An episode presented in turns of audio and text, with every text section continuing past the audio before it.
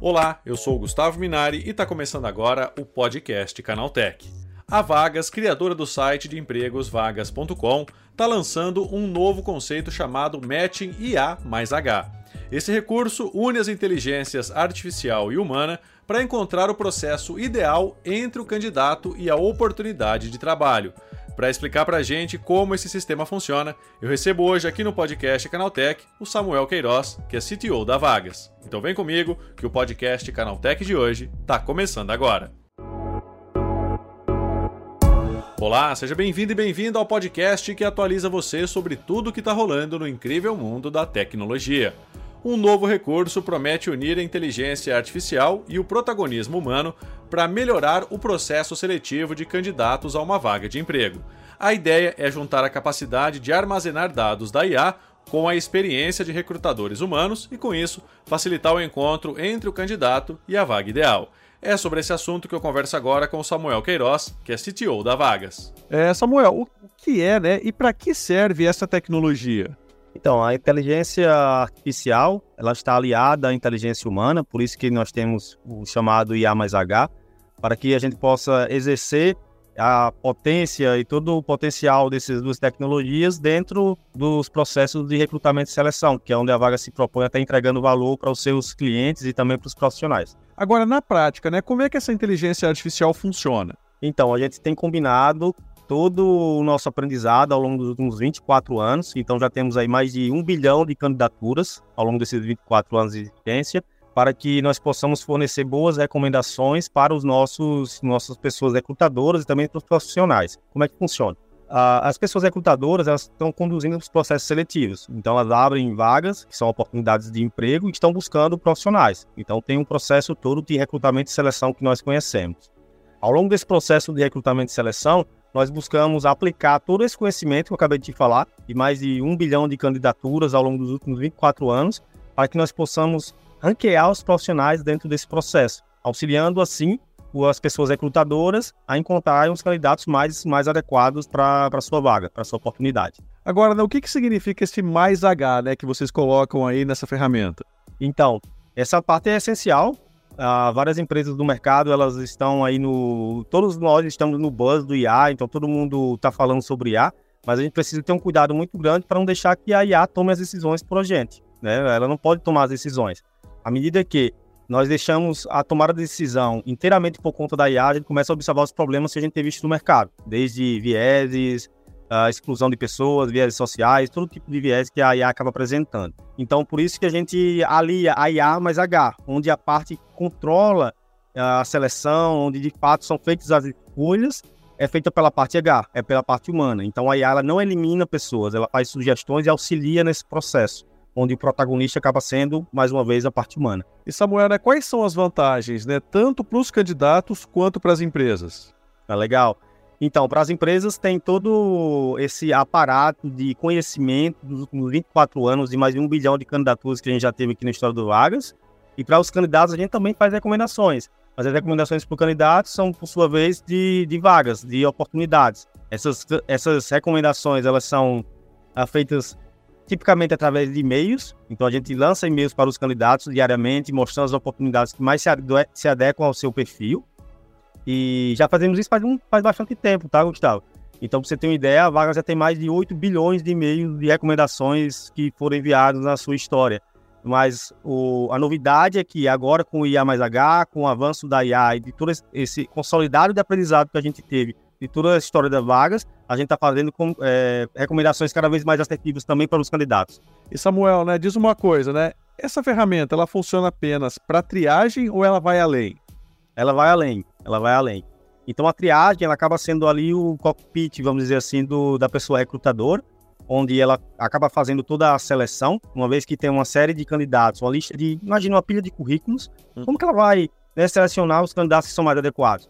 Daí nesse momento, a IA ela auxilia para dizer, olha, de acordo com toda essa experiência, de acordo com todo esse aparato de informações que eu tenho ao longo desses 24 anos, esses candidatos parecem funcionar mais e daí, mais uma vez, a escolha fica para a pessoa recrutadora. Mas sim, vai além, muito além disso. Então, vai desde recomendação também para candidatos, vai para uh, novas formas de realizar o recrutamento. Então, nós estamos falando de recrutamento inteligente e de processos cada vez mais otimizados para, esses, para essas pessoas recrutadoras. Então, acaba se estendendo e se aplicando em todo o nosso ecossistema.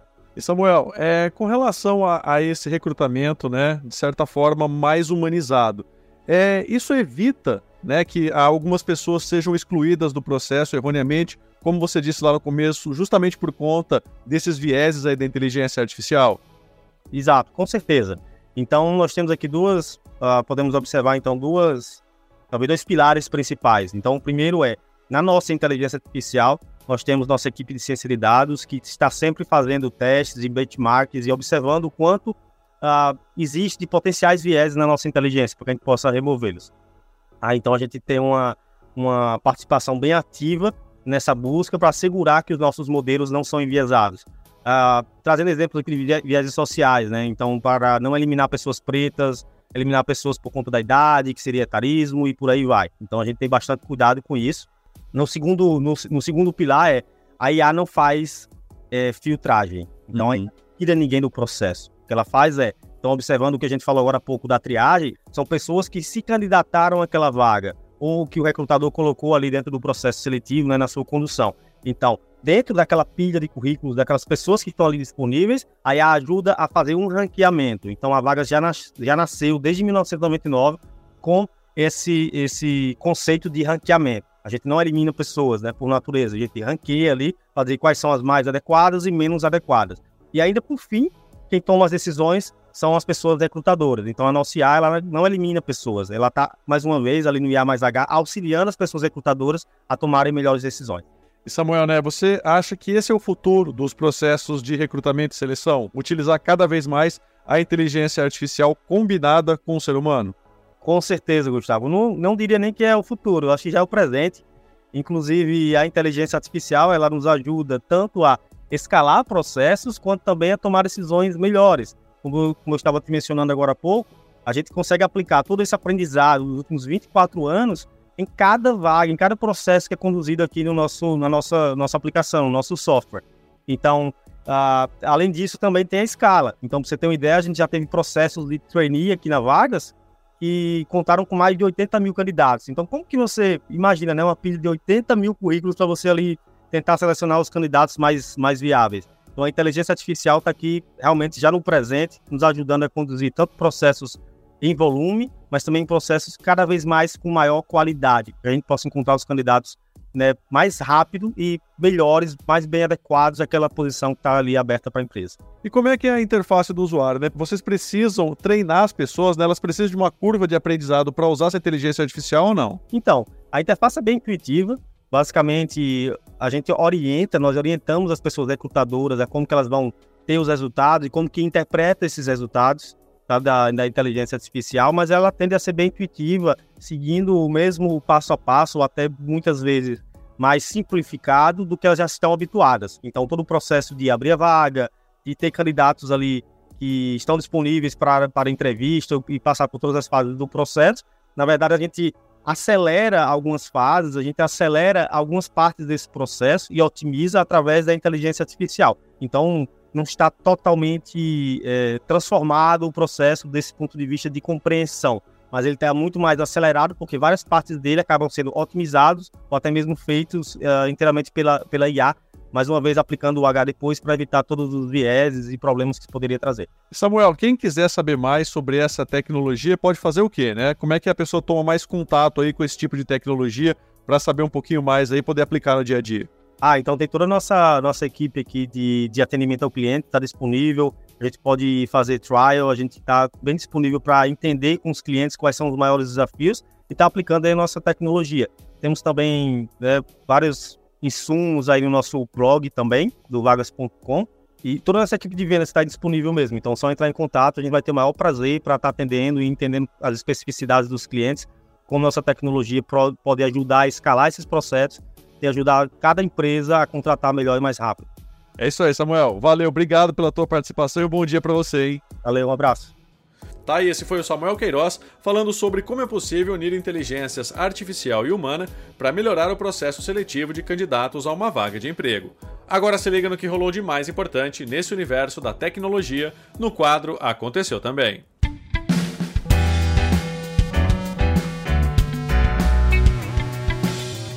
Chegou a hora de ficar antenado nos principais assuntos do dia para quem curte inovação e tecnologia. A Rockstar Games deve atrasar o lançamento do GTA 6 para PC como uma forma de aumentar a receita das vendas do jogo.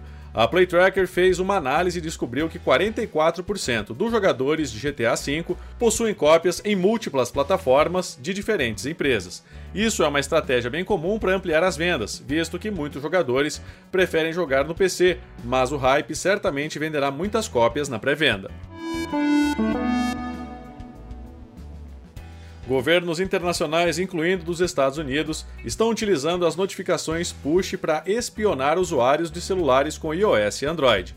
A prática foi revelada em uma carta aberta publicada pelo senador americano Ron Wyden e mais tarde confirmada pela própria Apple, que disse ter sido impedida pelos legisladores de falar sobre o assunto. Enquanto a comunicação entre apps é feita de forma direta, as notificações push precisam passar pelos servidores da Apple e Android que servem como intermediários na entrega dos alertas. Com eles, também viriam informações sensíveis que estariam sendo obtidas pelas autoridades. O YouTube anunciou o fim do desconto para assinantes antigos da sua versão Premium a partir de janeiro de 2024, o que significa que esses clientes vão pagar o mesmo valor cobrado dos demais usuários. A plataforma oferecia preços mais baixos de assinatura para clientes que possuíam o YouTube Red ou o Google Play Music antes da reformulação desses serviços como o YouTube Premium em maio de 2018. O YouTube Premium teve o seu último aumento de preço em agosto aqui no Brasil. Na ocasião, a plataforma informou que os antigos assinantes ainda teriam mais alguns meses de valor com desconto, prazo que agora chega ao fim. Lançado pela BYD no mercado da Ásia como Sigul em abril, o carro elétrico popular da montadora já teve mais de 200 mil unidades produzidas e tem chegada ao Brasil programada para 2024, mas virá para cá com um nome diferente. O subcompacto da marca chinesa será lançado no Brasil como Dolphin Mini, em uma clara alusão de que o elétrico oferecerá tudo que o Dolphin tem de melhor, mas em um tamanho menor e com preço mais acessível. A BYD ainda não divulgou oficialmente qual será o preço do Dolphin Mini aqui no Brasil, mas a tendência é que ele seja lançado na faixa dos 100 mil reais. O fim do Google Podcasts já tem data para acontecer, 1 de abril de 2024. Nesse dia, os uploads de programas e outras atualizações não serão mais possíveis, mas as edições publicadas pelos criadores de conteúdo e listas de assinaturas dos usuários poderão ser transferidos até junho, quando o aplicativo deixa de funcionar definitivamente. A sugestão é a transferência de todas as informações para o YouTube Music, que passará a funcionar como o software oficial de podcasts do Google.